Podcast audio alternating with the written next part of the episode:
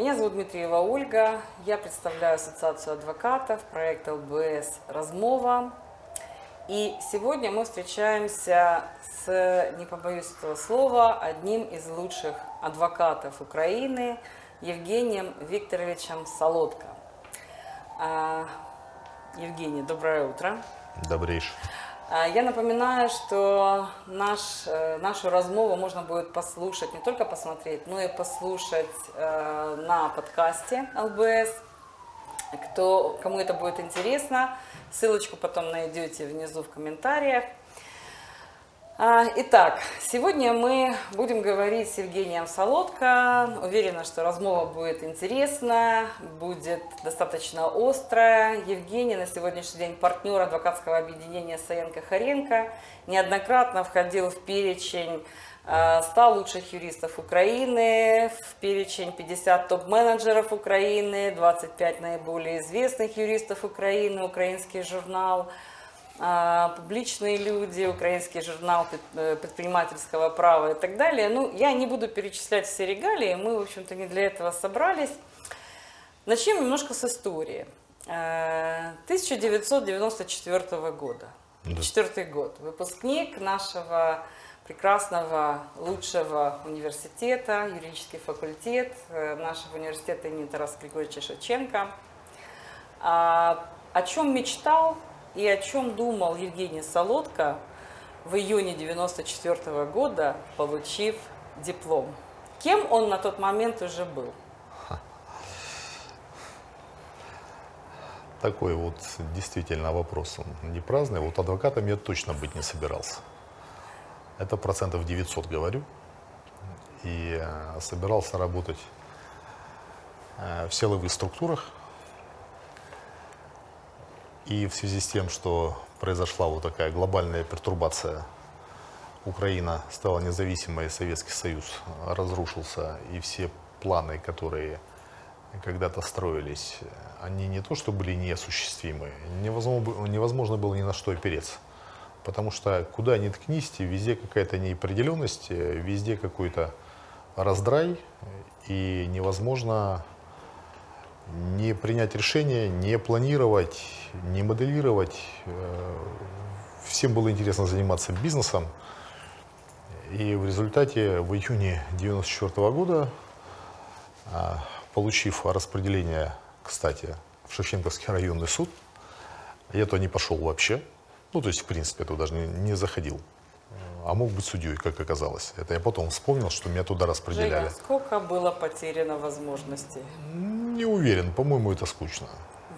Хотя судья на земле, э, в районном суде, наверное, это самый настоящий судья.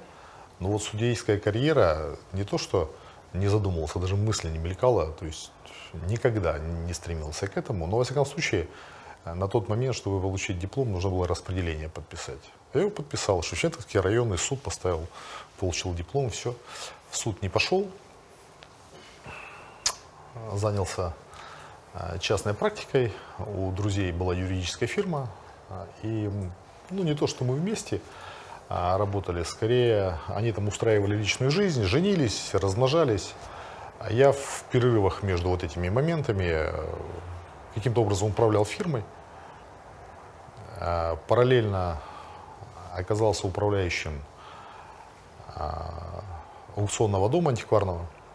Это был достаточно любопытный период жизни. Почти два с половиной года отработал в этом направлении. А в 96 году стал адвокатом. Ну, в принципе, достаточно быстрый путь от, от выпускника до адвоката. Ну, в общем-то, да. Решение получилось достаточно быстрым. Достаточно быстро и на ан- антикварной стезе все равно юридические знания применял довольно, довольно успешно. Ну и частная практика какая-то была. А, Потому что на старших курсах мы с моим нынешним кумом работали а, в Союзе защиты прав потребителей.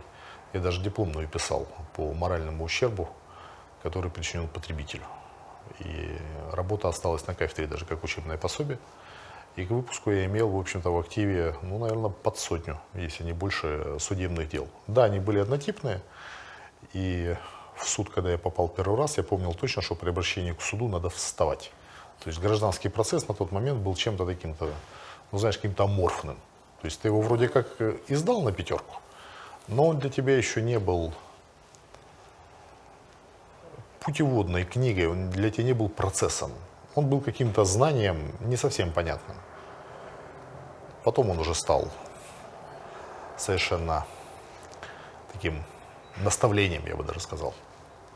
Ну, э, я так понимаю, что юридическая практика началась рано, но интересно было бы понять, почему вообще юридический факультет. Я, э, как всегда, готовясь к эфиру и к размове, немножко приготовила информацию истории, почитала все многочисленные интервью и для себя подчеркнула тоже очень много интересного.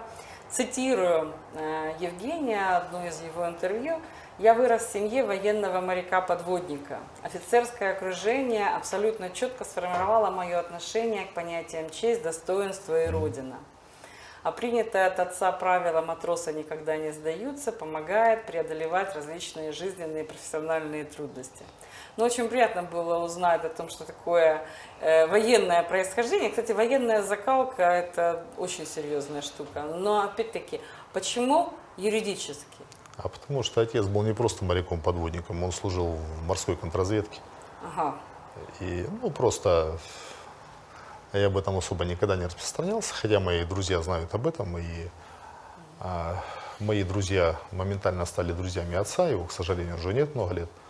Но он служил в морской контрразведке, и у него диплом юриста, хотя с достаточно специфическое, как вы пон- понимаешь, направление в правоприменительной практике. Ну и плюс мама тоже юрист. Так Ага, что, то есть это все-таки это все-таки семейное, да? конечно. Это не случайно. Да, поэтому юридические книжки, учебники стояли всегда на достаточно видном месте. Библиотека большая. И для меня всегда самым загадочным была книжка «Советское строительство». Я открывал, листал, не понимал, а что ж тут от строительства-то? Мгм. Что строить? Да, Что строим? где кирпичи там? Странный какой-то Ну, так же, как и советская экономика. Это уже совершенно два противоречивых понятия, но тем не менее оно существовало. Оно существовало, это было, это было достаточно любопытно. Ну, то есть мы, мы понимаем, что семья все-таки это один из таких существенных решающих факторов, когда выбирается профессия. Я так понимаю, что то же самое произошло и с сыном, Жень. Ну, в общем-то, да. Идет по стопам. Ну, в некотором роде э, с, скажем так, силовыми структурами не получилось в силу уже причин, которых я объяснил. Но юриспруденция осталась. Ну, очень здорово. Но э, не в Украине учится ребенок, да? Или в Украине? Кто? Сын учится в, в Тараса Шевченко? Э, или Нет, не в Украине. Не в Украине. Почему? Изменилось образование? Нет, он захотел, Он захотел. э, я не препятствовал. Просто не считаю нужным э, и не считал никогда, э, что нужно ломать или навязывать что-то. Никогда не считал, что нужно воспитывать. Э, Где-то прочитал, что э, детей не нужно воспитывать, и с ними нужно просто дружить. Э, Старался это делать в меру своего понимания. И когда детеныши стали подрастать и высказывать какие-то свои пожелания, в общем-то, их всячески поощрял. Я считаю, что э, решение можно принимать какое-то после того, когда сам попробуешь. Попробовал одно, не пошло. Попробовал другое, не пошло. Это нравится. В том, что нравится, есть такое направление на здоровье. Взрослый человек, твой выбор, пожалуйста. Ну, э, действительно, на самом деле, к сожалению, вот, э, все констатируют то, что юридическое образование в Украине в последнее время становится все-таки слабее, но возвращаясь к университету Тараса Григорьевича Шевченко, а, опять-таки еще одна фраза э, в одном каком-то интервью.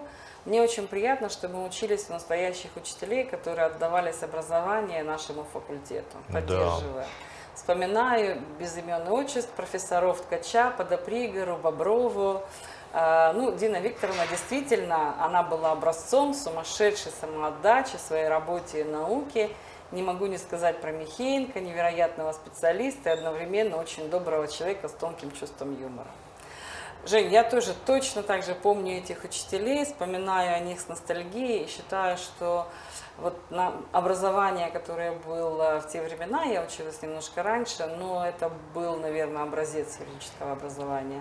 Что поменялось с тех времен? Я думаю, что ты много работаешь с молодежью, можешь оценить, вот как на твой взгляд, что произошло? В- Знаешь, а, когда-то один из наших учителей, не буду называть а, фамилию, уже мы ехали вместе с одной из конференций. Так получилось, что купе оказались рядом. Мы сидели, беседовали, и он с такой горечью сказал, говорит, ты знаешь, в советское время профессора по судам не бегали. Вот, они действительно приходили, и они выкладывались, и это была полная самоотдача. Причем взять же Афанасия Андроновича, он же пришел на факультет достаточно поздно. Он же пришел, ему было то ли по 30, то ли за 30 уже после войны, контуженный. И тем не менее, ну это же его учебник по римскому праву, ну лучше нет. Я ради интереса перечитал несколько, вернулся к его, не потому что я по нему учился. Ну, невероятная логика изложения, все понятно, доступно, последовательно. Вот не добавить, не убавить. Вот совершенное ядро, соль знаний. И э, наши, опять же, учителя, вот те, кто на факультете, они же действительно, они же выкладывались по полной. Не было никаких э, иных интересов, э, кроме факультета.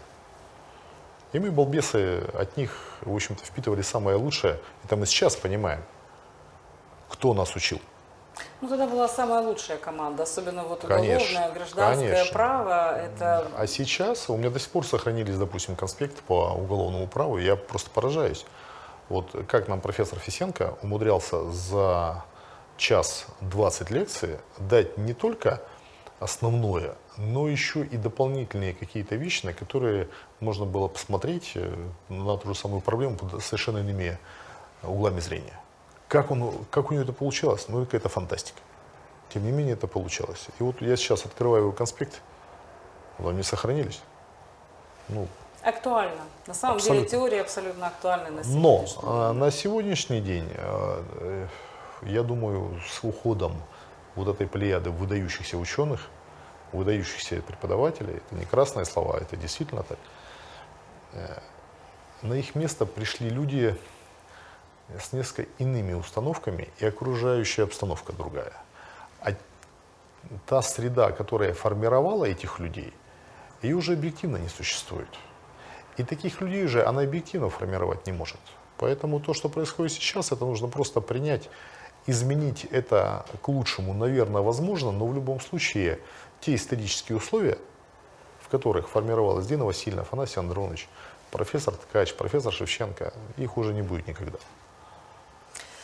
К сожалению, ну, будем надеяться, что новые реалии будут давать какие-то новые толчки, и оно как-то будет... э, В какой-то степени есть, наверное, позитив в том, что студенты получают больше практики от преподавателей, которые знают практику, потому что в те года мы были очень сильно теоретизированы, да? Соглашусь. Да, а, Соглашусь. сейчас, конечно, очень сложно. Мы, мы понимаем, что есть финансовые ситуации, в которых, в общем-то, все вынуждены э, в этих условиях как-то Ну, выживать. это объективная реальность, никуда от нее не денешься, приходится, как говорится, под нее подстраиваться. Ну, да, будем, будем надеяться, что оно будет качественным. Но, опять-таки, возвращаясь к истории, мы познакомились в 99 году. Да? Да, в кабинете Евгения Солодко, когда он работал, где? В Государственном комитете регуляторной Политики и И предпринимательства. предпринимательства. Да. Пять лет. Жень, как, как вообще, вот как, как государственный орган, как туда попал, э, как этих пять лет повлияли на мышление, карьеру, э, скажем так, какие-то моменты на жизненные установки. Ну, я помню, что когда я с Евгением познакомилась, он на меня произвел впечатление такой человек солнца улыбка в 48 зубов. В общем-то, не вижу, вижу цель, не вижу препятствий. То есть это был такой бурлящий, эмоциональный такой океан позитивный. Это было довольно забавно. А, У меня тогда было мое первое партнерство. А Вместе э, с Эриком Громадским и Русланом Иванчиком мы сделали компанию адвокатскую, называлась она «Громадские партнеры». Нормальная компания, работали, развивались, тогда все быстро развивались, как грибы после дождя, Конечно. потому что ну, работы было полно. И как ее делать и куда идти, собственно, вопроса вообще не задавал, никто не задавал, потому что вот работа, она просто есть, ее много, ее, ее надо делать. И уже не помню как, но так получилось, что среди клиентов таких пробона оказался вновь созданный Государственный комитет по регуляторной политике и предпринимательству. Его как раз на тот момент э, возглавила Александра Владимировна Кужель. Мы довольно плодотворно сотрудничали, причем э, я сопровождал ну, назовем так, группу сотрудников комитета в разных поездках. Было четыре поездки по Украине. Бывший комсомольский гидпоезд назывался «Молодь Украины». Там было то ли 6, то ли 7 вагонов. И по поручению президента, а, значит, Александра Владимировна организовала такой тур по Украине, там по восточной, по южной, значит, по западной и по центральной. И мы делали такой своего рода съем а, состояния развития предпринимательства. Это была довольно интересная штука. Что-то мне это напоминает революционные поезда. Э, Типа того. Значит, э, первый, как сейчас помню, первая остановка была в Чернигове. И мы встречаемся с предпринимателями в зале. Какой-то актовый зал какого-то предприятия, не помню. И встает одна женщина и жалуется, что ее щемит налоговая полиция, причем так совершенно беспредельно. Нам шеф тут же нарезает задачу э, двум советникам и мне. А а я адвокат, собственно говоря, без должности, без ничего, поехать разобраться. Мы поехали, разобрались. Достаточно принципиально. После этого пошел слух, что по Украине едет Кужель на поезде, набитом адвокатами С автоматом, с этим, с и, каки- пулеметом, да? и какими-то отставными избушниками, потому что один из ее советников, Микола Иванович Петренко, он был депутат первого созыва еще. И он действительно был отставным офицером службы безопасности. И от нас там в ужасе разбегались. А, Прием граждан, который я проводил, в том числе, ну, я принимал где-то человек, наверное, по 30, по 35, это было физически достаточно тяжело. Это очень много. Да, но было безумно интересно, был такой драйв. И после всех вот этих замечательных а, поездок Александра Владимировна предложила мне ну, перейти на работу в госком предпринимательство. Я опешил, ну, после адвокатской вольницы, чиновничества, ну, как-то вообще не сочеталось это все. Ну да, уже пять лет свободной жизни. это Да, и вы, сложно. зна- и вы знаете, вы, вы знаете, ты знаешь, пошел, Не жалел? Э, Не жалел. Было очень интересно, потому что совершенно иная э, система взаимоотношений, совершенно иная система оценки качества документа оборота. Я тогда на тот момент вообще в принципе не понимал, как принимаются государственные решения. И для меня было огромным потрясением, когда я прихожу там, к первому заму и говорю, смотрите, тут не урегулировано. Он на меня смотрит задумчиво, так поглаживает бороду, он говорит, не урегулировано, напишем. Я говорю, в смысле? Он говорит, пиши проект постановы Кабмина. У меня падает челюсть, я говорю, как писать проект постановы Кабмина? Такой, пиши. Я написал. Ну, как написал это сейчас? История, история об этом умалчивает. Э, Оказалось, что это можно. Потом я понял, что это нужно. И потом это превратилось просто в нормальную работу. Э, Писать проект нормативно-правовых актов, защищать их, отстаивать, ругаться на межведомственных совещаниях, э, налоговой, Минфине. Ну, это были наши профильные, как говорится. Министерство, э, Минюст, естественно, администрация президента. Ну, Была очень интересная работа. Я очень благодарен этому опыту, потому что на сегодняшний день я могу говорить о том и сравнивать то, что было, э, то, что есть, предполагать, что оно может быть. Вот. На тот момент э, была очень системная государственная служба, которая работала очень взвешенно, которая тщательно анализировала принимаемые решения. Ну а мы вообще э, были самое маленькое государственное учреждение, я не могу сказать министерство, у нас потом появился специальный статус, такой орган со специальным статусом. И мы отравляли жизнь очень многим, потому что как раз ре- регуляторка, это вопрос был целесообразности принятия, целесообразности, в том числе экономической, принятия тех или иных регуляторных актов. Ох, нас не любили. Ну, от этого было вдвойне интересно. Жень, ну для себя, что вот Женя Солодко вынес, вот какой-то квитэссенция этого опыта государственной работы, потому что в 2005 году эта история закончилась, да? В 2004. Ну, в четвертом, да. да? Вот что ты вынес э, для себя, в чем тебя это поменяла государственная служба и э, уходя, что ты вот для себя, какие установки ты взял оттуда? Понимание функционирования государства, а, понимание способа принятия государственных решений, системность. Я думаю, это основное. Там деталей нюансов их много, можно говорить там до утра, но я думаю, что это... Основное. Не, да, я думаю, что остальное не полезно. Вот это, вот это основное. Ну, тогда, а что все-таки стало толчком к созданию своей компании? Потому что, насколько я понимаю, в комитете все было достаточно хорошо, на высоком уровне, и э, что было решающим фактором в принятии А. решения все-таки уйти, и не просто уйти, уйти не на повышение по государственной службе, а уйти обратно в частную практику, плюс создать свою компанию? Здесь несколько моментов. Момент первый стало неинтересно. Объясню почему. А, Когда комитет возглавляла Александра Владимировна, это было интересно, я бы даже сказал, задорно. Мы действительно э, пахали как ломовые лошади, и нам было интересно. Потом, когда на ее место пришла Инна Владимировна Богословская, собственно, интерес остался, ну, чуть поменялись там приоритеты в работе, но с учетом того, что она э, в прошлой жизни тоже адвокат, в общем-то, какие-то единые взгляды на проблемы были. А с учетом того, что я на тот момент был директором аналитического правового департамента, понятно, замыкался я всегда на председателя. То есть э, ты уже ушел от Богословской, правильно? Нет. Нет. А есть еще- потом, когда она разругалась э, с э, Николаем Азаровым, используя термин «азаровщина» и так далее, она года, по-моему, даже не проработала, месяцев 10, наверное. Ее поменяли на другого человека, и у меня как раз в ноябре 2003 года умирает папа. Я, как говорят боксеры, поплыл, так немножко потерялся в пространстве.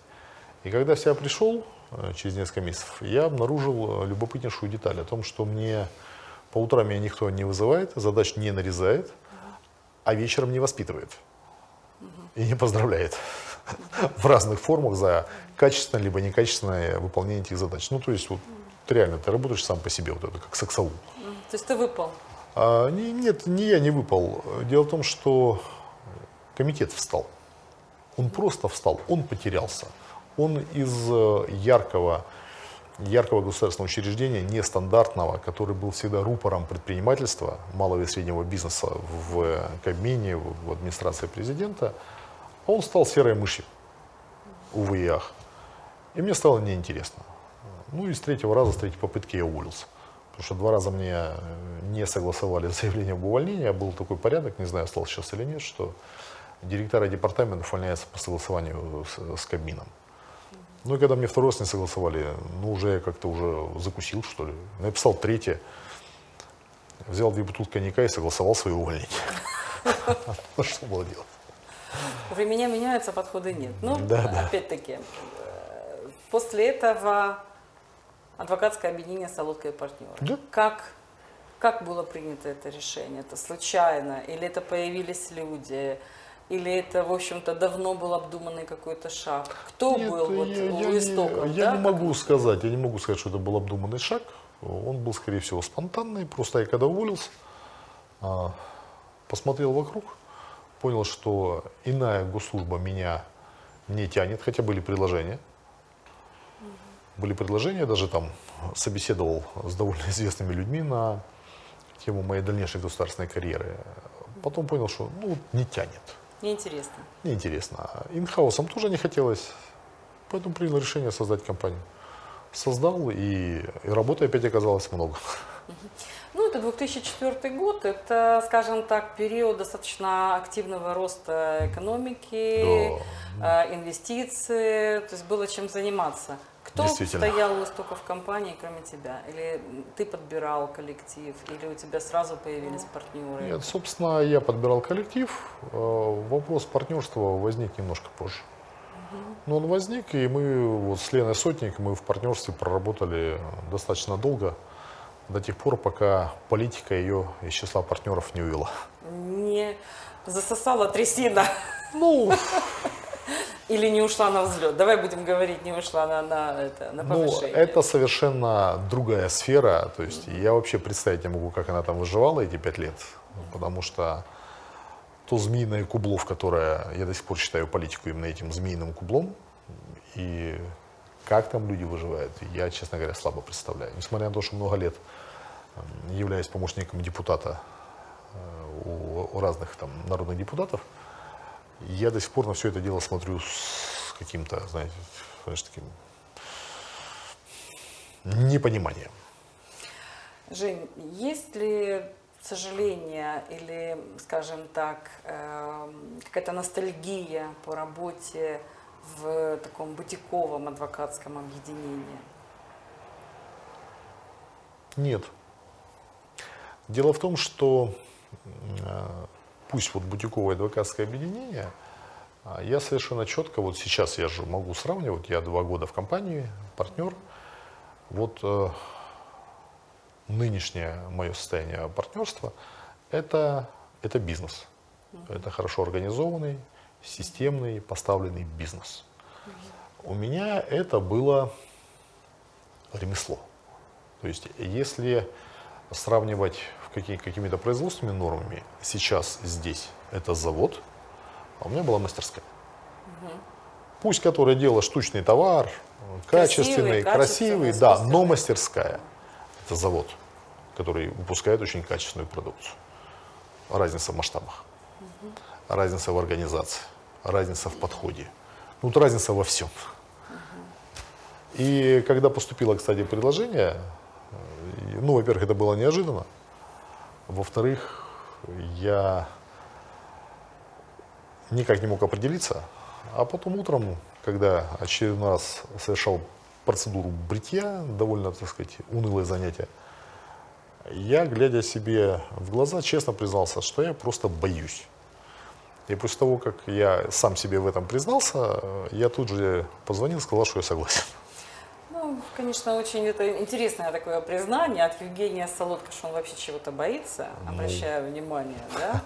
Но на самом деле признаваться себе в каких-то своих слабостях это здорово. Но Это не слабость, это было непонимание, что меня ждет, а в конце концов, а почему нет? И когда я понял, что мне как-то непонятно, думаю, не, дяденька, Ну, э, опять-таки, э, фрагмент из интервью Евгения Солодка. пожалуйста. Я стремлюсь построить юридическую компанию, которая меня переживет. Мгм. К сожалению, много компаний закончились после того, как прекратили практику их учредители или после того, как они ушли из жизни. Для меня образцом являются английские и американские фирмы, которые существуют на протяжении сотен лет, имеют определенную историю. Мое мнение, юристы и адвокаты – это мыслящие люди, самодостаточные, и объединить вокруг себя таких личностей, дать им ориентиры является очень сложным заданием. Мечтаю, что фирма останется и будет действовать тогда, когда меня уже не будет.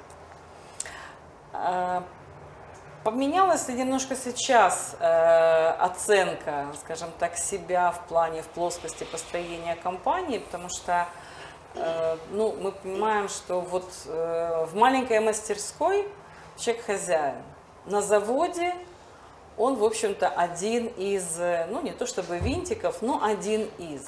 Да? Это я не даю сейчас оценки хорошо или плохо. Я просто говорю сейчас о статусе соотношения конкретной личности к той компании, в которой он работает. Отвечу Маяковским. Один, даже если очень важный, не поднимет простое пятивершковое бревно, тем более дом пятиэтажный. И на каком-то этапе, когда ты э, профессионально поднимаешься, ты понимаешь, что есть проекты, которые ты не подымешь в силу отсутствия сил и средств. Это было, кстати, а- одно из, одна из причин того, что я принял решение о объединении. О присоединении, точнее, ну, так, наверное, будет правильно, о присоединении. Потому что те проекты, которыми мы сейчас занимаемся, а, я со своей мастерской, я бы их просто не поднял. Понятно, это объективная причина, безусловно. Вре- время А, в одиночек, время большие- одиночек проходит. Оно уже прошло. И не потому, что там эпоха глобализации, можно сейчас пафосно об этом рассуждать, это реалии. То есть а, одно дело, когда ты их интуичишь, другое дело, когда ты это осознаешь, и третье, когда ты это признаешь. И когда ты это признаешь, ты понимаешь, что тут надо что-то делать. И как раз вот на этапе вот этого осознания признания как раз поступило предложение об объединении. А, ну, Жень, я думаю, что я не могу давать какие-то оценки, но э, судя, в общем-то, по истории, да, мы понимаем, что это было правильное решение, дай бог, да, но время там в будущем покажет. Но мне интересно узнать, я думаю, что и достаточно многим нашим слушателям и коллегам, которые где-то, может быть, стоят тоже на пороге такого рода решения, потому что я согласна с тобой в том плане, что тенденция на укрупнение – это, естественно, тренд сегодняшнего рынка. Рынок будет укрепняться, да? Э, вопрос, который, наверное, очень многих волнует, как соотнести яркую личность с явно выраженными лидерскими наклонностями – как ее имплементировать, инкрустировать в большой механизм широкого партнерства. Потому что, ну, вот я знаю Евгения Солодка, это человек, который так шашечку, значит, все, решение принят, человек, который, которому свойственно, в принципе, принимать решения единолично, человек, которому свойственно бороться до последней капли крови за свои принятые решения, я понимаю, что объективно это качества, которые достаточно сложно вписываются в коллективную работу, потому что партнерство – это, в общем-то, большой коллектив, большая, большой механизм, там, где э, много решений принимаются коллективно, финансовые, организационные, клиентские, и там, где уже ты сам просто принять решение, я это буду делать или не буду, да, уже немножко по-другому все это происходит. Вот как нет ли этого внутреннего конфликта между вот собой как личностью, лидером и руководителем и э, человеком, который стал одним из партнеров? Никакого конфликта на самом деле нет. А, есть а, правила фирмы, есть принципы, есть дисциплина, есть порядок принятия решений, но при этом абсолютно, вот я как как говорится, защищал, не щадя живота, своего, так и продолжаю это делать. То есть на практике, на практике это никоим образом не отражается. Если надо мне махнуть шашкой и, допустим, там в набу, в сильных выражениях объяснить все, что я о них думаю, о их, с позволения сказать, процессуальных документах и об их мерзопакостных проявлениях в прессе, когда они невиновного человека обливают ушатом дерьма, то я это делаю. И делал, и буду продолжать это делать. Потому что учить, лечить и защищать – это дела богоугодны. Но, естественно, существует внутрифирменный распорядок, в котором мы принимаем там, совместные управленческие, финансовые решения и так далее, но они не отражаются на стиле и методах моей работы на практике. Единственный момент, который может ограничивать, это вопрос конфликта интересов. Если вдруг ко мне э, заходит возможный клиент потенциальный, я проверяю конфликт интересов и понимаю, что я не могу с ним работать в силу конфликта интересов. Это досадно, но таковы правила. Это, ну, пожалуй, наверное, единственное ограничение. А так никаких иных я не вижу. Что может произойти или что должно произойти? Мы не говорим о том, что это произойдет, да, но вот гипотетически. Ну, интересно услышать твои какие-то оценки вообще теоретическое, да, существования партнерства. А, что должно произойти, чтобы Евгений Солодко принял решение выйти из партнерства? Что для тебя является неприемлемым Я пока не вижу я пока не вижу неприемлемости. А мы не говорим сейчас конкретно об адвокатском объединении, в котором ты являешься партнером. Я больше задаю вопрос такого теоретического характера. Да? Ну, если, не дай бог, конечно, придется наступить на горло собственным принципам, я, наверное, или совершить что-то, что подставит под удар компанию, угу. жизнь она же многообразна. Угу. Я, наверное, перед этим сначала выйду из состава партнерства, а потом сделаю то, что я считаю нужным. Не хотелось бы, чтобы это произошло, но на стране может быть всякое. Ну, у нас очень сложная сейчас вообще ситуация, да. и вообще очень сложно работать с клиентами. Ну, я считаю, что это очень здорово, когда партнерство не влияет на работу с клиентами. То есть, Я, так больше, понимаю- я больше скажу, она дополняет, потому что сумасшедшая экспертиза в разных отраслях, а, это очень облегчает работу, делает ее значительно более эффективной и, самое важное, быстрой. То есть решение можно принимать ну, в несколько раз быстрее. Почему? Вот профильный эксперт. И Если нужно получить консультацию для того, чтобы составить какую-то конструкцию защиты, мне не нужно экспертов искать, они все вот они. Все они в партнерстве. Безусловно. Ну, э, если мы уже начали говорить о клиентах, э, хотелось бы поговорить ну, о специализации. Вот опять-таки информация из открытой сети. Евгений специализируется по вопросам разрешения судебных споров, экономических преступлений, защиты должностных лиц и государственных служащих от недобросовестного уголовного преследования. Дальше. Внимание! Кроме того, он обладает уникальной экспертизой в области законода- законодательства о драгоценных металлах, канонического права, законодательства об исторических и культурных ценностях.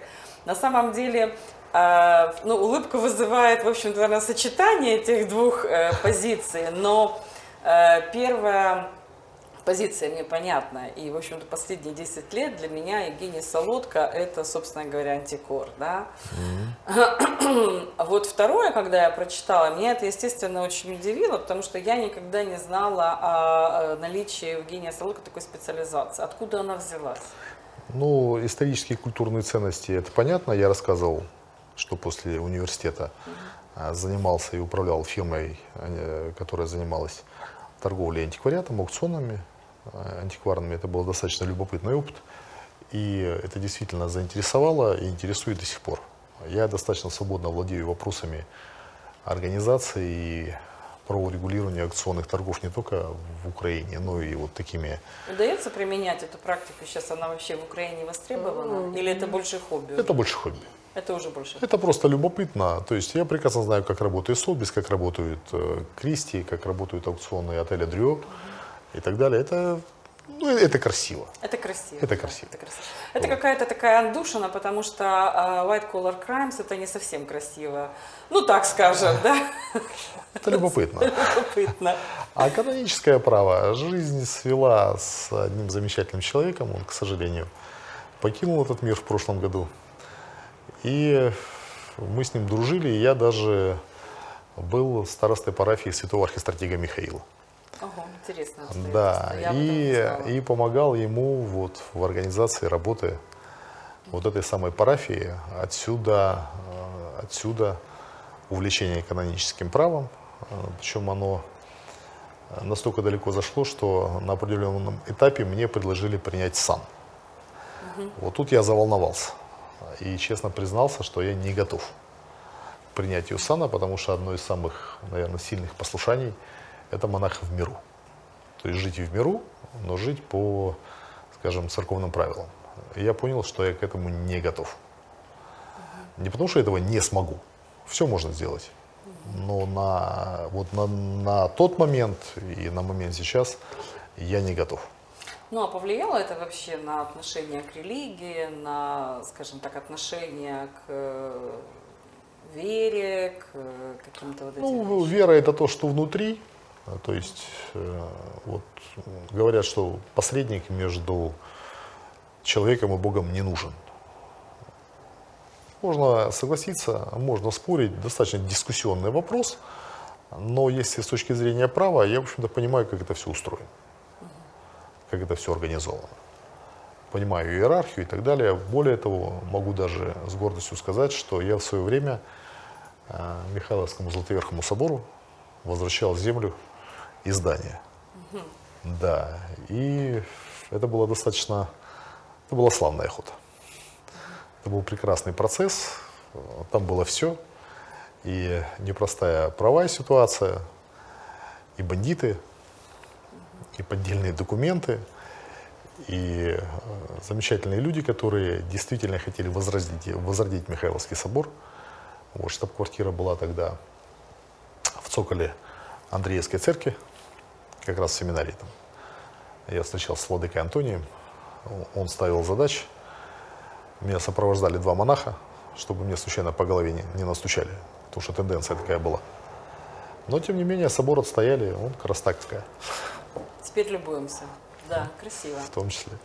Ну, вот на самом деле я всегда была уверена в том, что чем больше у адвоката, у человека, да, чем больше у него каких-то интересов, чем больше у него в жизни вот каких-то э, событий, каких-то увлечений, практик, дел и так далее, тем ярче он становится. По сути дела, это как алмаз, чем больше у него граней, тем ярче он блестит. Да? Это с одной стороны. С другой стороны, мы понимаем, что наша профессия такова, что невозможно знать все. Да? Абсолютно. Все-таки специализация имеет важное значение. Я так понимаю, что на сегодняшний день white collar crime это основная специализация. И хотелось вот в связи с этим, ну, может быть, так очень коротко обсудить вопрос, э, вот как, как на твой взгляд, не надо ли закрепить вот эту специализацию где-то в рамках организации адвокатской профессии? Потому что на сегодняшний день у нас вот эта специализация, она ничем не закреплена, да? То есть она у нас закреплена только субъективным отношением к адвокату. Я знаю, что, в общем, во многих адвокатурах различных стран специализация закреплена, в общем-то, на организационно-законодательном каком-то уровне. И, например, если брать Канаду, там, где я лично стажировалась, то есть если там адвокат стажируется по брачно-семейному законодательству, вот он имеет допуск по брачно-семейному законодательству, и в уголовный процесс он уже никогда не пойдет, потому что у него нет допуска к этому виду дел. Вот у нас на сегодняшний день сколько? 50 тысяч адвокатов? Уже, наверное, 60. да? Наверное, больше уже, да. И мы понимаем, что это адвокаты, которые сегодня идут в уголовный процесс, завтра они занимаются алиментами, послезавтра они идут в какой-то хозяйственный спор во внешнеэкономическую деятельность. Вот как ты считаешь, все-таки для улучшения профессии и уровня, э, может быть, есть смысл обсуждать вот закрепление специализации на каком-то законодательном уровне? Непростой вопрос. Допустим, та же white collar crime, она же не просто специализация какая-то, она же основана на опыте. Ведь что такое уголовно-правовая норма? Это норма охранительная. Она что-то охраняет. Да, допустим, преступление против там, собственности, преступление против там, жизни и свободы человека, там, воинские преступления. То есть есть нормы закона, что-то регулирующие, есть уголовно-правовые нормы, эти самые нормы охраняющие. Пожалуй, нет, наверное, только одна норма, у нас какая-то странная существует, это 263, которая говорит о том, что зберігання зброї всупереч встановленого законом порядку. Но об этом уже написано там килограммы макулатуры. Ну, норма есть охранительная, а объекта охранения нет. Ну, нет объекта охраны, ну, нет закона у нас об оружии. Поэтому, по большому счету, на каком основании вооруженные силы владеют оружием? На каком основании оперативные работники владеют оружием? Ну да. На каком основании это оружие производится и выпускается и торгуется? Если на международном рынке еще понятно, там есть определенные соглашения какие-то, там идет груз, э, оружие, сертификат юзер там, и так далее, это понятно. Внутри как это все регулируется? Есть приказ, который э, говорит о выдаче разрешения на гладкоствольное охотничье, на гладкоствольное, на нарезное охотничье и так далее. А пистолеты, с которыми вот оперативники ходят, судьи, которые получают, наградное оружие. Все регулируется приказами. Ну, давайте там или норму перепишем, или закон примем. Вот закон пытались принять, ну, не, Не пошло. получилось, пока не, не получилось. Ну, очень сложный вопрос. Да, сложный вопрос. сложный, непростой, но во- возвращаясь к специализации. Ведь э, защита в белых воротничках, то есть мне достаточно комфортно работать. Почему? Потому что у меня есть э, частная практика, опыт. У меня есть э, опыт судебника. У меня есть опыт государственной службы. И я это сверху все полирую нормами уголовного процесса. А я понимаю порядок принятия государственных решений. И когда мне рассказывают, что вот выполнялось поручение премьер-министра как по одному из дел, да нет такого документа, как поручение премьера. Есть фишка, Ну да. Да, на которой стоит подпись премьера, но это не поручение, потому что у Кабмина есть два документа. Это распоряджение и постанова. Все. Если почитать закон там о Кабмине, там достаточно много прописано для понимающих людей. Поэтому э, к специализации именно по VCC можно подходить после определенного опыта работы, достаточно длительного, как мне представляется, ну, минимум, наверное, лет, лет 7. Я не, я не преувеличиваю. Я бы сказала 10. Да, соглашусь. Вот тогда, тогда можно. Закреплять это в каких-то специализациях, ну, давай признаемся себе честно, что из 50 с плюсом тысяч наших коллег, скажем, реальных практиков, ну, наверное, ну, чтобы никого не обижать, пусть будет половина. Для остальных это некая статусность, не понимаю, зачем она нужна. Поэтому, может быть, даже правильно на какое-то время закрыть вход в профессию, сделать какую-то внутренний переучет, что ли. И те, кто адвокаты, оставить, а те, кто, так сказать, это все для Не практикующие, да. не практикующие, для какой-то формы, ну, видимо, предложить или обязать эти свидетельства сдать. Но это так, пока мысли вслух, потому что за профессию переживаю искренне, считаю ее самой интересной, э, очень многогранной и крайне досадно, когда по ошибкам или по каким-то противоправным или аморальным действиям наших коллег, пусть даже формальных, судят о всем адвокатском цехе. Это действительно обидно. Ну, согласна, абсолютно. Но по поводу этики очень много говорится. И на самом деле этика, наверное, на сегодняшний день одна из самых ну, больных, наверное, да, тем. А, Особенно это касается этой же специализации, да, В том потому числе, что, конечно. ну, наверное, скажем так, в делах именно этой специализации вопросы адвокатской этики, наверное, наиболее ярко видны, потому что, как правило, работа адвоката в этой специализации максимально публична. Почему? Потому что это работа адвоката с публичными людьми. Работа адвоката с публичными людьми, как правило, носит публичный характер. Я не хочу умалять э, важность и значимость адвокатов, которые защищают или там принимают участие в каких-то спорах в сельской местности по поводу межи.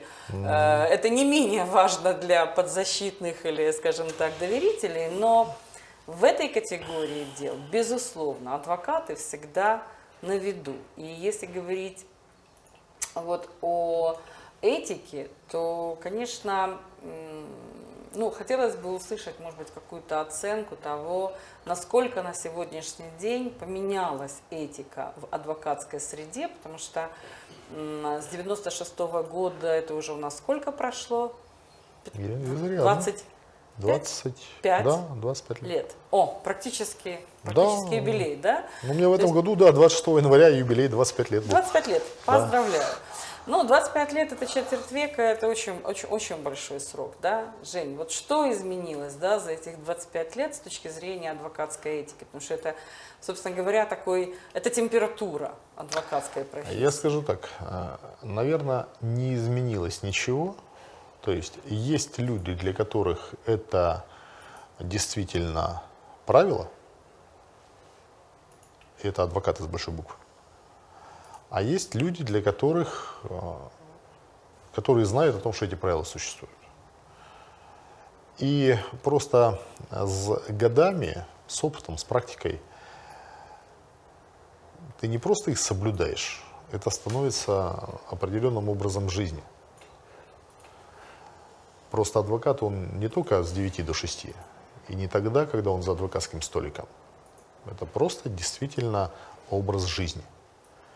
Соответственно, со временем просто кристаллизуется круг общения, и ты понимаешь, вот с этим коллегой я сяду в одну защиту, а с этим не сяду.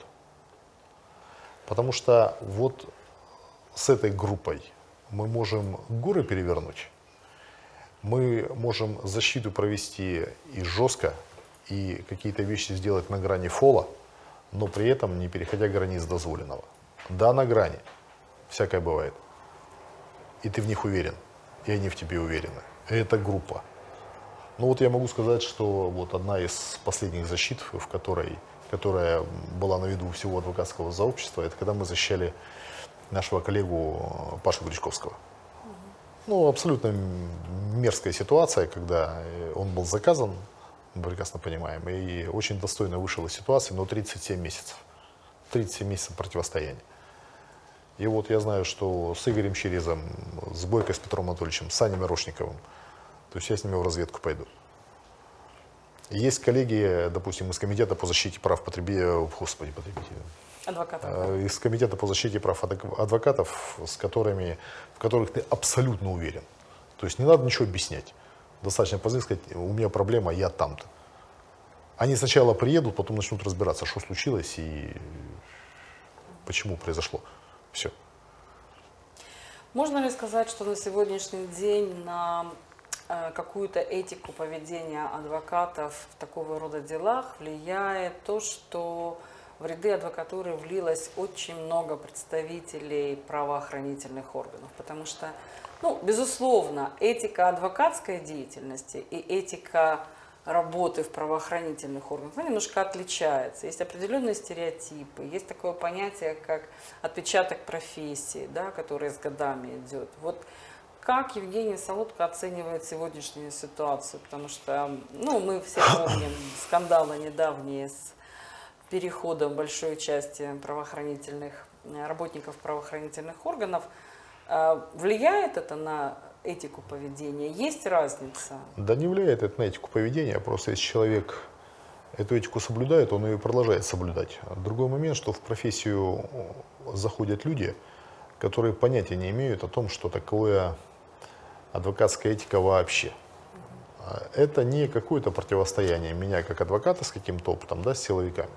Но я скажу, вот за 25 лет адвокатской практики, вот считанные люди а, среди силовиков, которым мне искренне хочется позвонить, поздравить там, с профессиональным праздником. День прокуратуры, там, полиции, службы безопасности.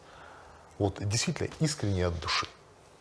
Причем часть из них это мои процессуальные оппоненты, когда мы вот так вот схлестнулись, но при этом они вели себя мега достойно, без всяких вот этих подлостей и гадостей, которые зачастую, с которыми мы зачастую сталкиваемся в защите. Как на личностном уровне, так и на уровне, скажем, уголовного процесса. Очень достойные люди. И э, с одним из них э, я продолжаю сотрудничать достаточно много лет. И весьма могу его характеризовать как весьма интеллектуального человека. И когда он пришел в адвокатуру, и через какое-то время он мне сказал, говорит, слушай, как-то не получается у меня с клиентом, вот контакта нету. Я говорю, а ты же его про себя бандитом называешь? Ну, уж, ты же помнишь, да, это расхоже. «О, Пойду к бандиту в СИЗО схожу. Или, там, Бандит должен сидеть или, тюрьме, или там да? дерну бандита на допрос. Такой сленг. Он говорит, ну да, он же бандит. Я говорю, вот, попробуй. Психология попробуй. отношения клиента. Я говорю, это нормально. Ты их 23 года ловил и сажал. Это нормально в восприятии. Но ты теперь по-другому на них должен смотреть. И не потому, что на другой стороне баррикад. Ерунда это все. Нету этих баррикад. Есть законность, которая соблюдается только с разных сторон. Со стороны обвинения и со стороны защиты. Но этот столб, он нерушим. Просто, к сожалению, на сегодняшний день в уголовном процессе нет задачи установления объективной истины. Это огромный недостаток, я считаю. Потому что он лишает главного объективности. Доказал или не доказал? Хорошо, не доказали. А кто конкретно убил конкретного гражданина? А кто конкретно конкретно украл? А кто конкретно допустил какую-то халатность, по которой там фонарные столбы на мосту упали? Почему это произошло? Сталь некачественная, литейщики виноваты, установщики не то сделали, натяжители там каких-то этих проводов набедокурили или еще кто-то. Вот этой объективности в задачах нету. Поэтому я говорю, попробуй называть его про себя подзащитный клиент. Встречаемся месяца через два. Он говорит, ты знаешь, тяжело. Я говорю, конечно, тяжело. Ты же помнишь, что ты их 23 года ловил и сажал. И я понял, что человек встал на несколько иной, у него появился несколько иной угол зрения, когда я приезжаю откуда-то из суда, по-моему, он стоит на крыльце, задумчиво курит, и я вижу, что заведен. Я говорю, ты чего такой? Он такой говорит, ты знаешь, я адвокат всего три года, ну как же я ментов ненавижу. Он приехал откуда-то из райотдела, закусился и говорит, вы что творите? Я 23 года в погонах отходил. Я полковник в отставке. Говорит, я такого себе никогда не позволял. Вы чего? А ему говорят, дядя, ты бывший, чешай сюда. Мы без тебя разберемся. Ну, естественно, возник конфликт. Поэтому э, я считаю, что вот этот профессиональный кретинизм, когда человек смотрит на проблему через призму своей профессии, адвокат, понятно, смотрит по-адвокатски. Силовик смотрит по-своему. Причем следак смотрит с одной точки зрения, опер смотрит с другой. Потому что следак, следак думает о том, как доказать, а опер думает, как раскрыть. Разные подходы. Да? А врач смотрит на лицо и говорит, какие у вас красные пятна на лице, вам нужно прозондироваться. А телохранитель смотрит, говорит, у вас что-то пиджачок, он тут оттопырен, а не с пистолетом ли вы идете. Вот, вот это самый, да, профессиональный кретинизм. Его э, при входе в адвокатуру людей с опытом работы в органах правопорядка надо учитывать. И я считаю, э, должен быть такой шлюз 3-5 лет. 3-5 лет. Стажеры адвоката, практиканты. Придумать можно любую конструкцию, но они не должны сразу получать адвокатское свидетельство и садиться на, за адвокатский столик защиты, либо иным способом практиковать. Особенно это характерно, повторюсь, для уголовного процесса. Ну, как правило, идут куда? В, в уголовную. В уголовную, да, в уголовную практику, конечно. в уголовную защиту. Здесь должен быть вот этот временной э, фильтр, Ценс. и, возможно, часть из них отсеется. Потому что когда, ну сейчас, правда, оперативный стаж не засчитывается, слава богу, в профессиональный, который необходим для адвокатской работы. Но следователям, как мне представляется, довольно непросто перестроиться, не в смысле подготовки, они подготовленные люди. Они в каждый... психология отношений. Совершенно верно. Психология оценки ситуации. Вот здесь нужно вот этот подшипник повернуть. Ну смотри, вот в уголовном процессе как раз вот эти вот стереотипы работают очень ярко, да, то есть у представителей правоохранительных органов все бандиты, да, а у публики, у окружающих людей, у общества, наоборот, адвокат, защищающий бандита, в их глазах в какой-то степени тоже становится бандитом. И я думаю, что вот, наверное, Евгений Солодко – это тот адвокат, который так получил от хейтеров, модное такое современное слово, по этому поводу сполна, да? То есть вот идет отождествление адвоката с клиентом. Всегда. И поскольку клиенты в основном публичные, угу.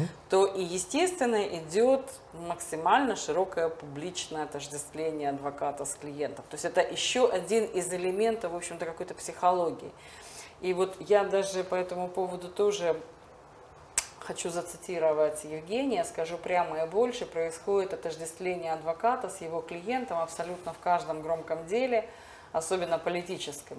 Угу. Такой фактор объективно существует, и я это не скрываю, хотя я не могу сказать, что считаю это нормальным. Ну, безусловно, это ненормальное, но, э, э, собственно говоря, отменить каким-то образом мы это не можем, потому что мы живем во времена публичности. Да? У нас есть Facebook, LinkedIn, у нас есть куча социальных сетей. У нас на сегодняшний день в 3 секунды любая новость, любая информация, любое заявление или высказывание становится достоянием миллионов людей. И, безусловно, с учетом, а, скажем так, тех клиентов, которые являются подзащитными Евгения Солодко, ему, в принципе, доставалось. Да? Вот скажи, как в данном случае морально адвокату защищаться от этого? Потому что, ну, безусловно, я никогда не поверю в то, что э, если мне кто-то скажет, что меня это вообще никак не трогает, да, все равно это трогает. Вот как как себя внутренне морально настраивать для того, чтобы не цепляться, чтобы это не цепляло, чтобы это не, собственно говоря, не било по личности и по какому-то там самолюбию, скажем так. Ну, по самолюбию ударить, наверное, может только твоя собственная профессиональная ошибка, либо несостоятельность в каком-либо вопросе, в котором ты обязан быть состоятельным. Что касается вот этого формирующегося мнения или вот этих вот мнений хейтеров, ну, обращать э, на каждую шавку внимания, во-первых, это нецелесообразно. Во-вторых, это вредит защите. А приоритет – это все-таки интерес в защите, да, интересы клиента в защите. Поэтому здесь, кстати, хитрые на самом деле не понимают, что своими вот этими лозунгами или там какими-то гадостями, которые они пишут, они наоборот стимулируют а, выверять каждую фразу и каждую строчку в документе. Потому что любой документ, даже который является тайной уголовного расследования, он каким-то непостижимым образом становится достоянием всех. Причем подается это под э, лозунгом «наш источник в правоохранительных органах». Поэтому, когда ты составляешь какой-то документ, пишешь, э, ну, пожалуй, ну, кроме тех, которые, наверное, грифованные, либо все-таки в засекреченных делах каких-то, ты реально понимаешь, что он может стать э, каким-то публичным. Поэтому а, однозначно никогда не стоит отзываться на каждый какой-то словесный бросок или какой-то выпад, потому что ну, это просто нерационально. Но при этом хорошо, грамотно организованная и проведенная пресс-конференция с правильной риторикой, с подачей материала, она накрывает по площади вот как град. Можно, потом начинают обсасывать э, выступления на конференции, как подавалась информация, кто ее подавал, поднимают какую-то историю и так далее, но все равно это уже потом, ты уже переиграл.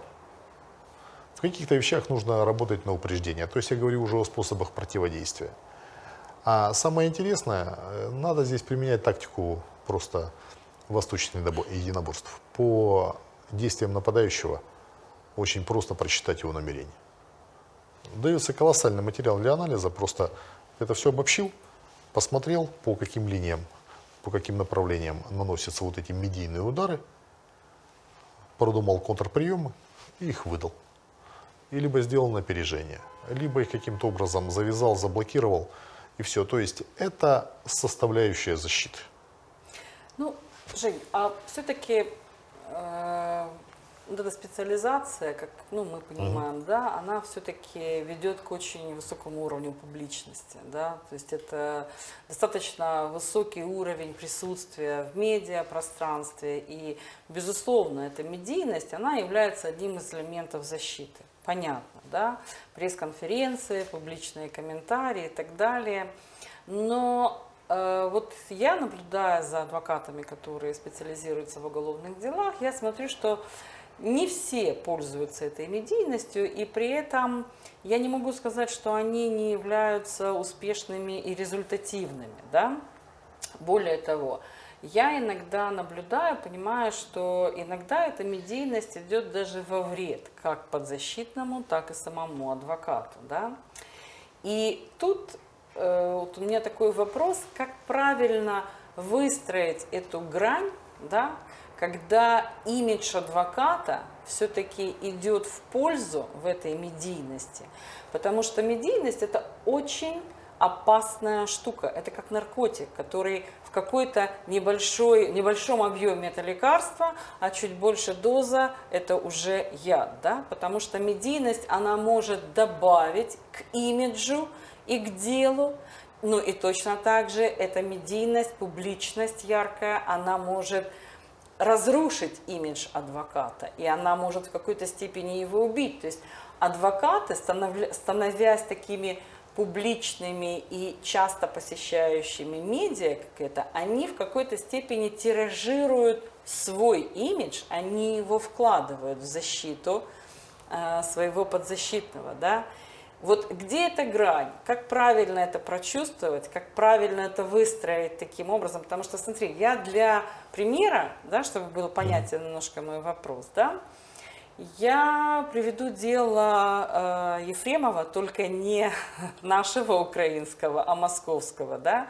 Не будем называть фамилии адвокатов, но мы понимаем, что его, мне кажется, вот эта тяга к публичным вот этим выступлениям, к к такому спектаклю публичному, он же навредил подзащитному. Да? То есть если бы было все тихо, скромно и, собственно говоря, с правильным построением вещей, да? то есть если бы не было желания самого адвоката вот так на этом пиариться, то я думаю, что там, может быть, и приговор был бы совсем другой. Да? Вот поэтому А, насколько вообще вот эта медийность, где тут грань между действительно целью защиты и целью, собственно говоря, пропиарить самого себя? Как это выстроить? правильно? Все предельно просто. Грань, она проходит э, по словосочетанию интересы клиента.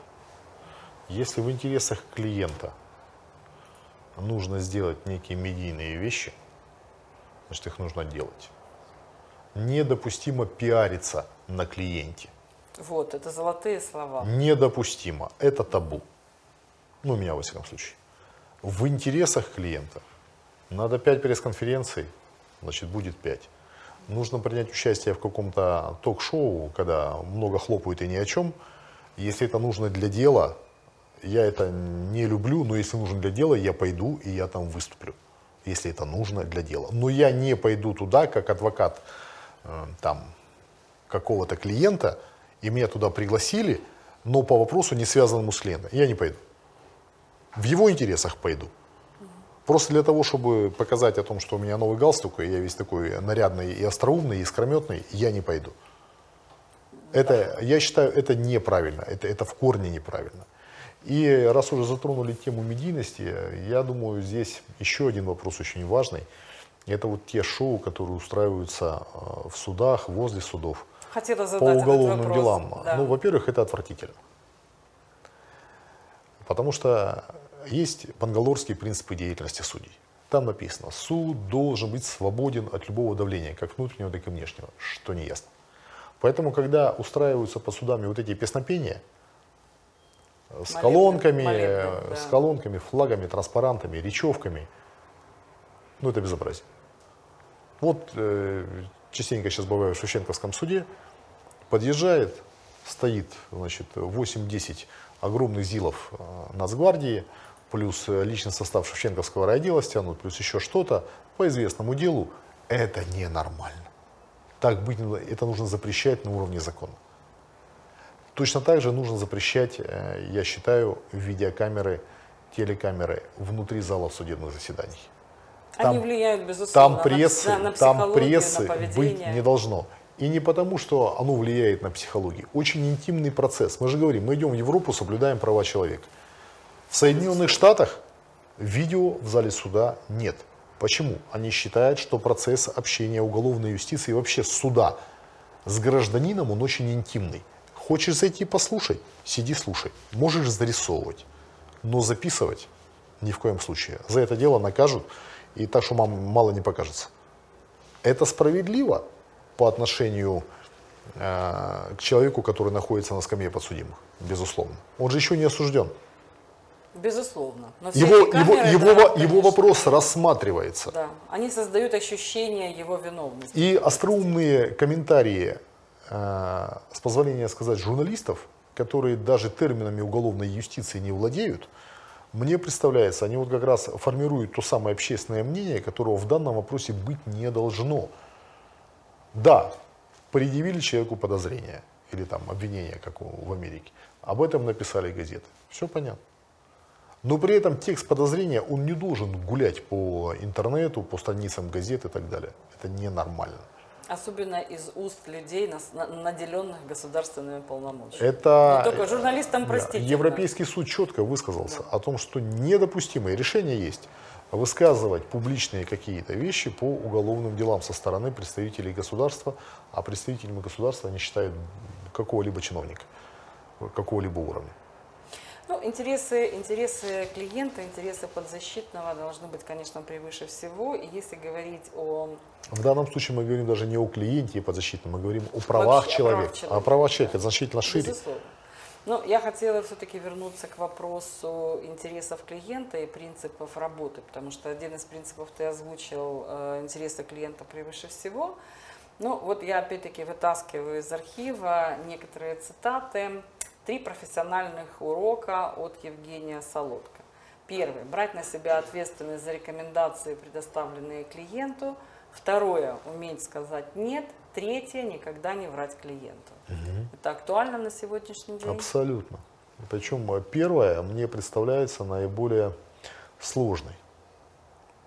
Почему?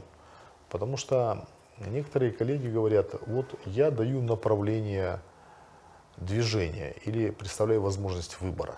Вот так, вот так, вот так или вот так. Пусть он выбирает. Я считаю, что это нечестно. Может быть, с точки зрения бизнеса это и правильно. Но с точки зрения, опять же, уголовной защиты, когда Ну, все очень, когда все очень обнажено. Вот э, есть такой армейский анекдот, когда спрашивают, чем командир отличается от замполита. Командир говорит, делай как я. А замполит говорит, делай как я сказал. Ну, то есть Понятно. из советского прошлого. Вот здесь то же самое. Я считаю, что вот по первому пункту адвокат говорит, у нас есть вот такие, вот такие и вот такие варианты движения. Я настаиваю на этом, я настаиваю на этом и считаю, что это правильно, потому что после этого идет обоснование. Потому что клиент подзащитный, он не владеет спецификой знаний. Даже если он уголовный процессуальный кодекс знает наизусть, да, за главной буквы У до тиража и типографии. Он не владеет, у него нет опыта, у него нет адвокатской интуиции, а в нее надо верить. Он не может принять объективно правильное Он объективно. Не всегда, Мы, мы приходим к врачу, говорим, доктор, у меня вот такое. Доктор смотрит, ну что, говорит, голубчик, резать. Доктор, а можно не резать? Говорит, можно не резать, да помрешь.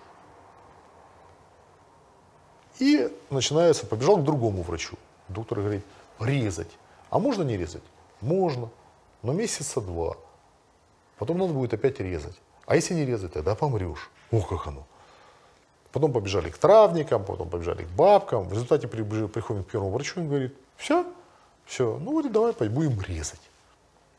Ну, мы же когда идем к врачу, мы воспринимаем его, да, врач нам говорит, голубчик, вот это. Вопрос там в каких-то вариантах. Но, как правило, да, мнение профессионалов сходится. Ну, мы же говорим о хороших врачах. Мнение профессионалов сходится. Почему мы здесь перекладываем ответственность за принятие решения на подзащиту? Это же нечестно. Правда, Согласна. да, правда то же самое. Пойдете по такому пути, можно. Если вы будете настаивать, я связан в вашей линии, так по закону, во всяком случае, если вы говорите, что мы, я считаю, что нужно идти так, я считаю, что это неправильно. Объяснил почему. Клиент настаивает. Честно сказать, что это приведет к неудаче. Возможно, даже там, к трагедии. Это честно. Я настаиваю. Вплоть до ну- того, что вплоть, вплоть до того, что расторгать отношения, потому что, ну, ввести э, человека в тюрьму, ну, я считаю, это там аморально.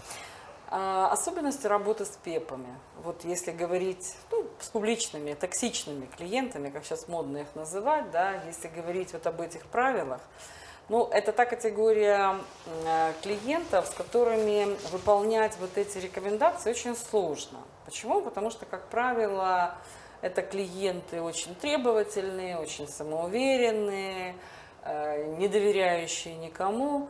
Вот как как в этом случае, как все-таки убеждать или отказываться, вот как правильно находить? Потому что А есть, всё- есть особенность, конечно, Оль, все, все то же самое. Я скажу больше, а, вот как ты говоришь, пепы, они наиболее в этом отношении, ну не могу сказать, что послушные клиенты, они, наверное, наиболее вменяемые.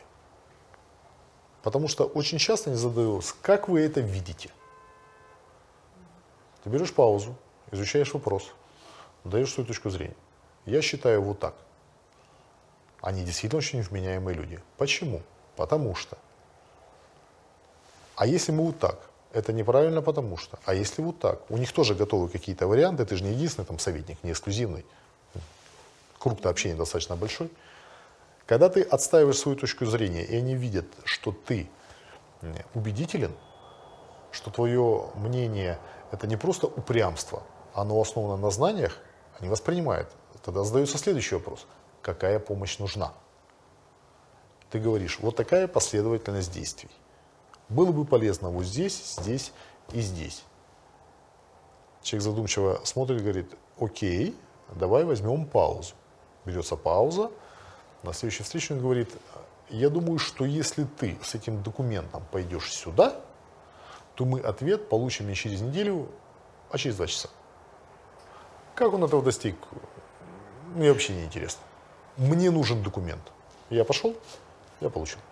То есть, видимо, он как ПЕП какие-то свои, назовем так, административные возможности каким-то образом включил.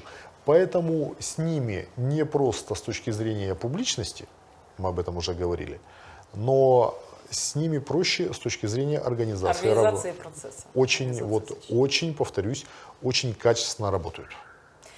Э, Жень, ну а вот вопрос ты упомянул относительно эксклюзивности. Да? Адвокаты всегда очень ревнивые. Причем они это всегда эк- экстраполируют и в обычной жизни, да, в своих отношениях. А, Мы понимаем, что по такого рода делам очень часто набирается целая группа адвокатов.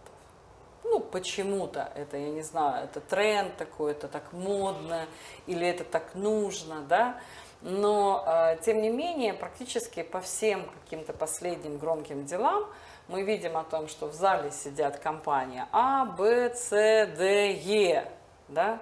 Вот меня всегда удивляло, как вот в, в этой вот, да, вот в этой компании, как найти правильный какой-то, ну, правильный вектор движения, потому что, э, понимаешь, адвокаты, люди такие очень, скажем так, любящие отстаивать свою точку зрения, и тут уже включаются какие-то вопросы конкуренции, как работать в такой команде. И вот как ты считаешь, насколько это правильно, неправильно? Потому что я думаю, что то адвокатское объединение, в составе которого ты сейчас состоишь, оно абсолютно э, в состоянии организовать вот такую широкую защиту по любому делу, да?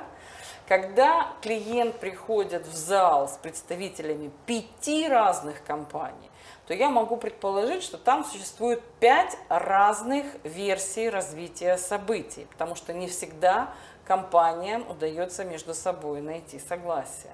Вот как вот с этим обстоятельством, потому что, на мой взгляд, это одно из самых, наверное, негативных, один из самых негативных аспектов работы в такой категории дела. У нас, как у врачей, главное не навредить. И вот ты сказала слово конкуренция. Я считаю, что конкуренция при защите интересов клиента, она недопустима. У нас есть пациент. Мы его юридические врачи. И совершенно не важно, у кого какой халат, у кого какой стетоскоп. Нам важно, чтобы наш больной выздоровел. Либо чтобы его заболевание, ну скажем, минимально повлияло на его, так сказать, общее состояние здоровья. Конкуренция, ну это мои правила недопустимые. Когда начинают а, тянуть дело на себя, а такое частенько случается, мне сразу становится неинтересно. Поэтому вот когда вот такая коллективная защита, здесь очень важно совершенно четко определить иерархию взаимоотношений между коллегами или, если угодно, структуру.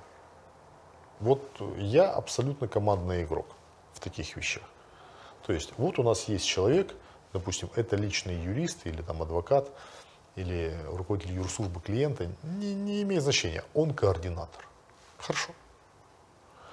Я отвечаю за работу с прокуратурой, напарник отвечает э, за работу с судами, а третий коллега отвечает за работу с масс-медиа, четвертый иное, пятый за деликатный вопрос сбора доказательств.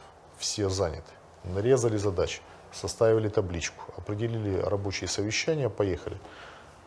Здесь как в разведке, каждый знает свою задачу. Это идеальная конструкция, я считаю. Но бывает другое, когда каждый отдельно пытается на ушко нашептать, что я на самом деле круче. Лучше. Да, я вот об этом. Как А, начинает, это, как начи- на- начинает выдавливать других. остальных, Да. безусловно. А если я это вижу, ну, во-первых, э, ну, мои принципы, я думаю, известны э, многим на рынке, и я знаю, с кем я буду работать, а с кем я не буду работать.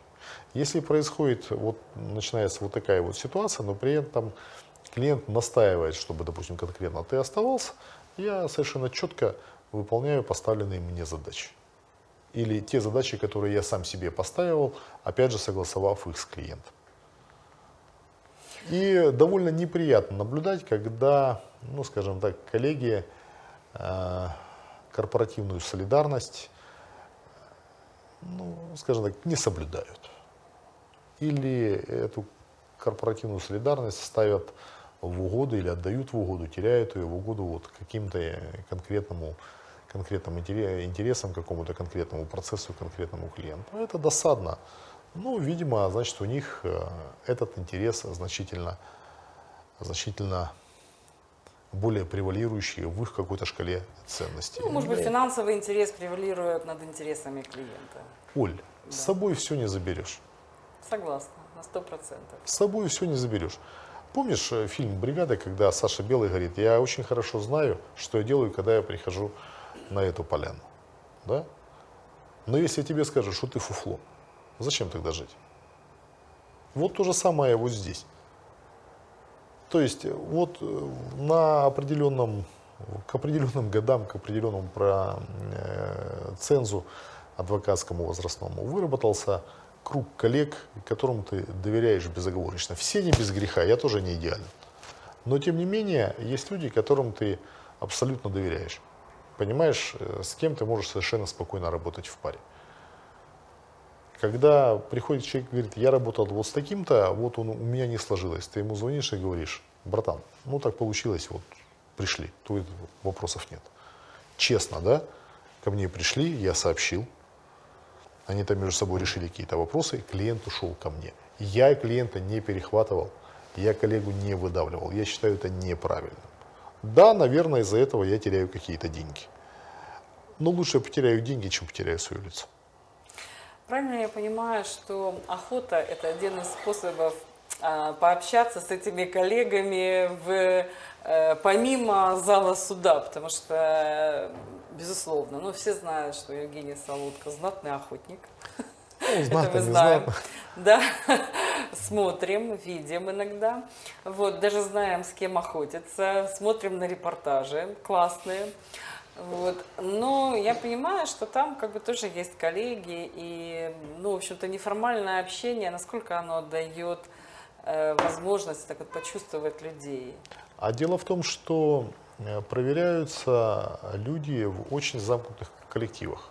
Это армия, это тюрьма, это ну, было такое студенческие строительные отряды. Сразу видно, кто пашет, а кто хитрован.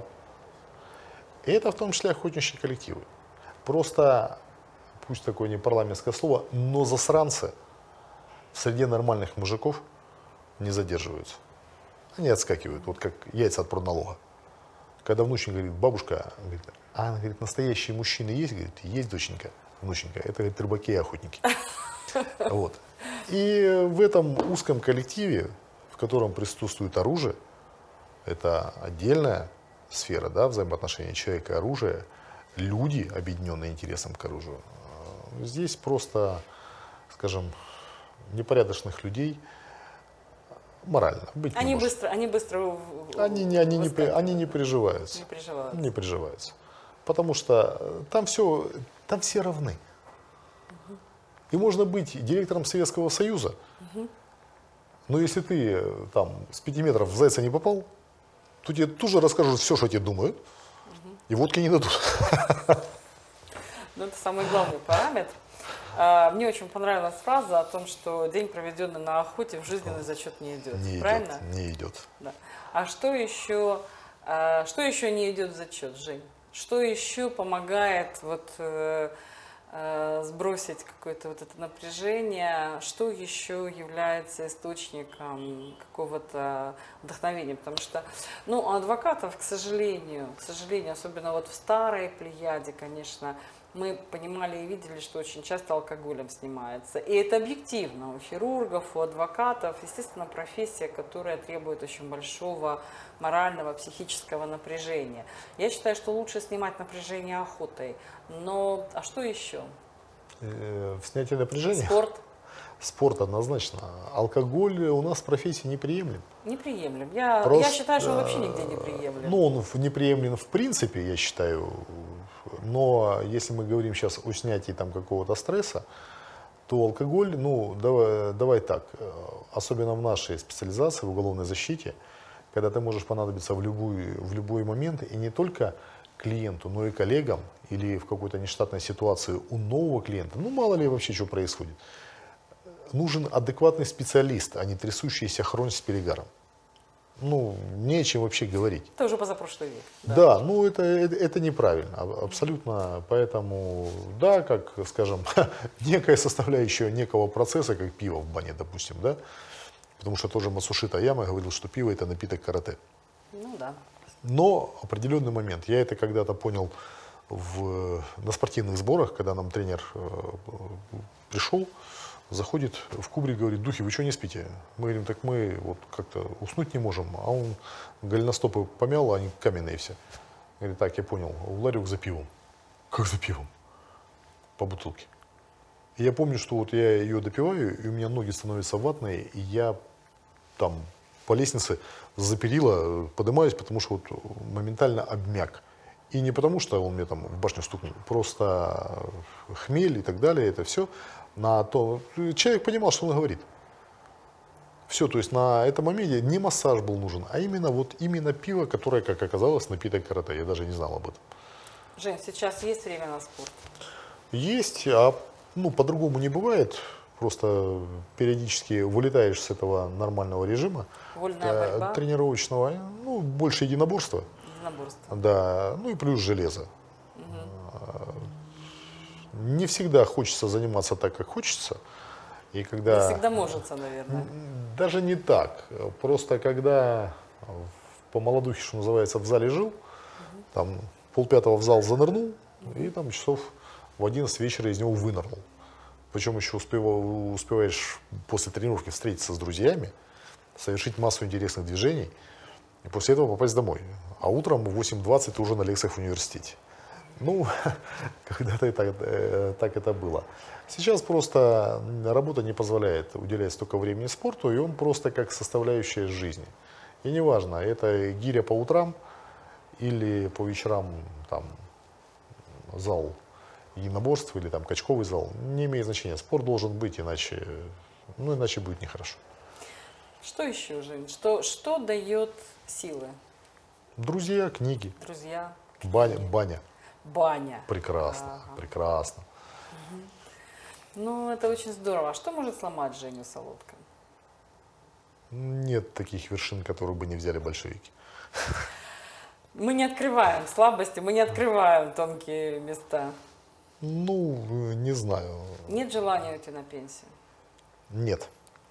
Человек такая несовершенная тварь, которая как только перестает двигаться, сразу все, привет. Деградирует. А, Во-первых, деградирует.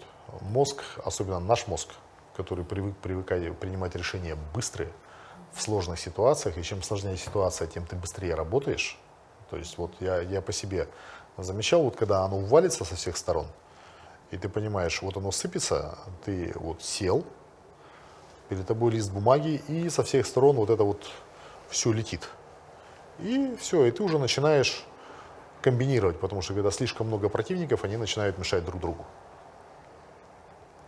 Быстро реагируешь, быстро соображаешь, принимаешь решения, надо их как-то еще и быстро реализовывать, все это нужно организовывать.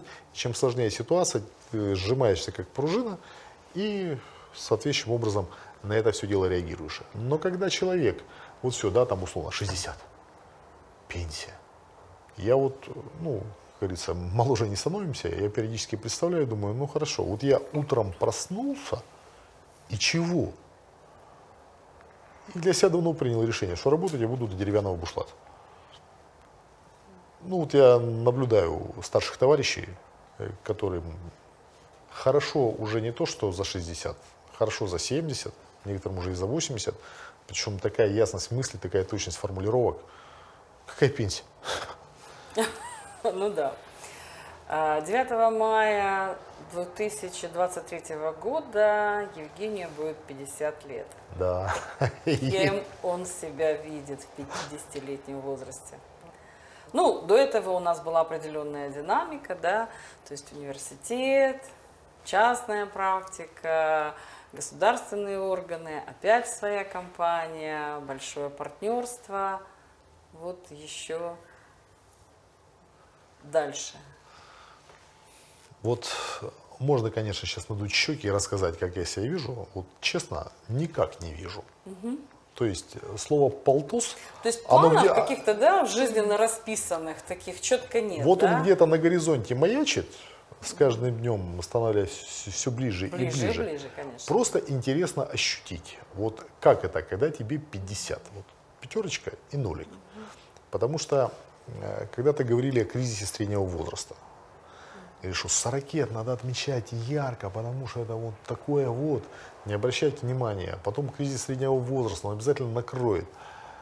А как-то как раз вот в эти года было какое-то очень активное движение жизненное. Я в себя пришел в 45, говорю, так, стопе, кризис. Ага, кризис. А был ли кризис? Начал все копаться, не нашел. Поспрашивал вокруг, не заметили. Ну, думаю, как-то вот лишился я этого кризиса среднего возраста, который, мне кажется, кризис среднего возраста у людей, которым нечем заняться. Когда есть чем заняться, то ну какой Кризиса кризис? нет. Ну какой кризис? Ну, Евгения Солодко себя считает счастливым человеком, ну не несчастным точно. успешным. Наверное. Традиционный наш вопрос, которым мы закрываем нашу передачу. Чем счастье отличается от успеха? Означает ли счастье успех и чем это отличается, эти понятия? Оля, все достаточно субъективно. Да? А Просто когда смотришь на человека с палочкой, понимаешь, что дети, а что тебе жаловаться на жизнь? Утром проснулся, ручки, ручки, ножки, волоски, копытца, все шевелится, все хорошо. В холодильнике есть что поесть, на работу есть на чем доехать. Че ты буксуешь? Посмотри на людей. Ну, то есть, все, все познается в сравнении. Если считать успех счастьем, ну, для кого-то это так, для, для кого-то считать счастьем это успех, такая тавтология, может быть. Просто, когда живется в кайф, вот в кайф, наверное, в этом счастье. Когда есть интересная работа, когда, когда тебе интересно, когда у тебя есть какая-то тяга вот с любопытством смотреть на листочек на каждом каком-то отдельном кустике, наверное, в этом отдельный кайф.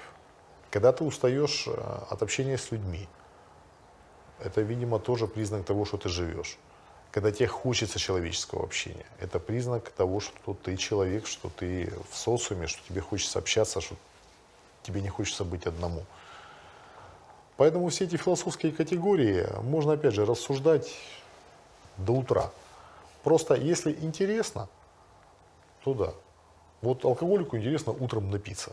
Говорится, говорит, на- говорит, надраться вечером может говорит, любой дурак. А вот напиться утром, чтобы испортить весь день, говорит, здесь талант нужен. Понимаешь, Поэтому у каждого э, вот совершенно свои критерии. Вот перед интервью с тобой я тебе говорил, я приехал на полтора часа раньше, совершил массу интересных э, звонков, там, каких-то заметок.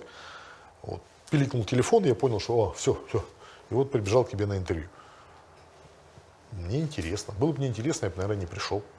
Жень, спасибо большое. Спасибо большое, что ты согласился. Спасибо большое, что ты пришел. Я тебе желаю вот неиссякаемого этого интереса.